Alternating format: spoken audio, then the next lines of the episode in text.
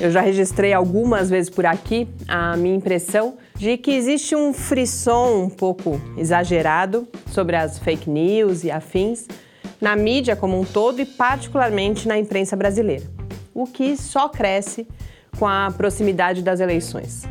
Nessa edição de Mídia Ciência, eu, Mariana Petzo, faço uma análise do que foi publicado sobre o assunto durante o mês de agosto e, a partir das notícias, falo de como a ciência pode nos ajudar a atravessar essa fase que a gente está vivendo.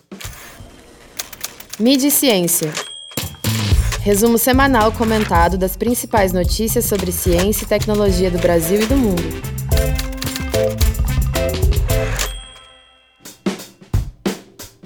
Durante o mês de agosto, para qualificar um pouco a minha impressão de um certo exagero na cobertura sobre fake news, eu anotei sistematicamente e categorizei as notícias sobre fake news, redes sociais e outros assuntos relacionados que foram publicadas nos quatro jornais que eu acompanho diariamente: a Folha de São Paulo, o Estado de São Paulo, o Globo e o Valor Econômico eu registrei quase 80 ocorrências. Entre os temas abordados, o mais frequente, com folga, foi o uso das redes sociais por partidos e candidatos nas eleições brasileiras. O Facebook e as suas tentativas atrapalhadas de parecer mais responsável por aquilo que ele dissemina veio logo em seguida. Seguido de episódios de retirada do ar de posts, páginas e perfis pelo próprio Facebook e pelo Twitter. A mídia convencional também teve no foco com reflexões sobre como o jornalismo pode se reinventar e se fortalecer como fonte confiável de informação. Duas notícias publicadas nos últimos dias me chamaram especialmente a atenção por relatarem pesquisas científicas sobre o tema. O The New York Times apresentou, no dia 23, um estudo com evidências de que as mesmas fontes russas que interferiram nas eleições dos Estados Unidos em 2016 atacaram o país com informações relacionadas à polêmica da vacinação. Curioso é que os tweets direcionados à população dos Estados Unidos traziam tanto mensagens identificadas com o movimento anti-vacinação, como informações em defesa da vacina, com o único objetivo, segundo os pesquisadores, de semear a discórdia. E, ao que tudo indica, as redes sociais têm sido muito bem sucedidas nisso. Um outro estudo encontrou evidências de relação entre o uso acima da média do Facebook e escaladas de violência contra refugiados na Alemanha.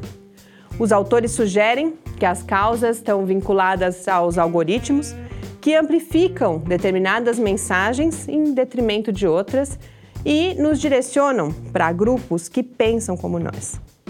E também a tendência humana de reagir com mais veemência a mensagens com alta carga emocional. As pesquisas vão ajudando a gente a entender como as redes sociais estão alterando a sociedade, moldando mundos paralelos e, desse jeito, transformando a própria ideia de realidade. Compreender esses processos é indispensável para planejar estratégias de combate aos seus efeitos negativos e também de aproveitamento máximo dos seus possíveis aspectos positivos.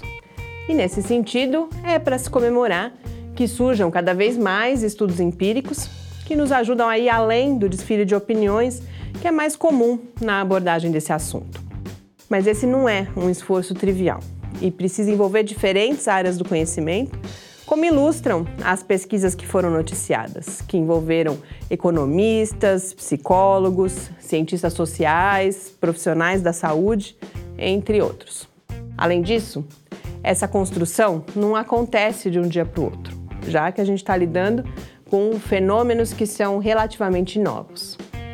E precisa de um tempo tanto para a gente amadurecer o nosso olhar para esses fenômenos, quanto para acumular um corpo de conhecimento que seja significativo.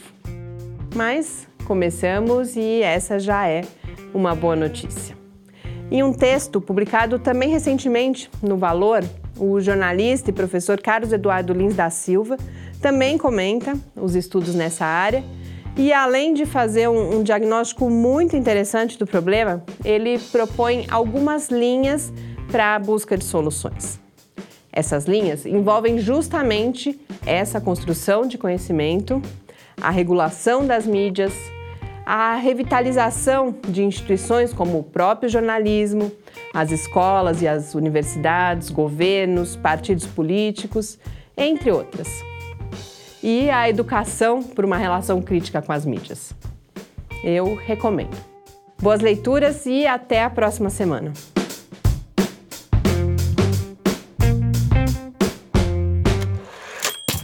Mídia Ciência, uma realização do Laboratório Aberto de Interatividade Lábio Fiscar.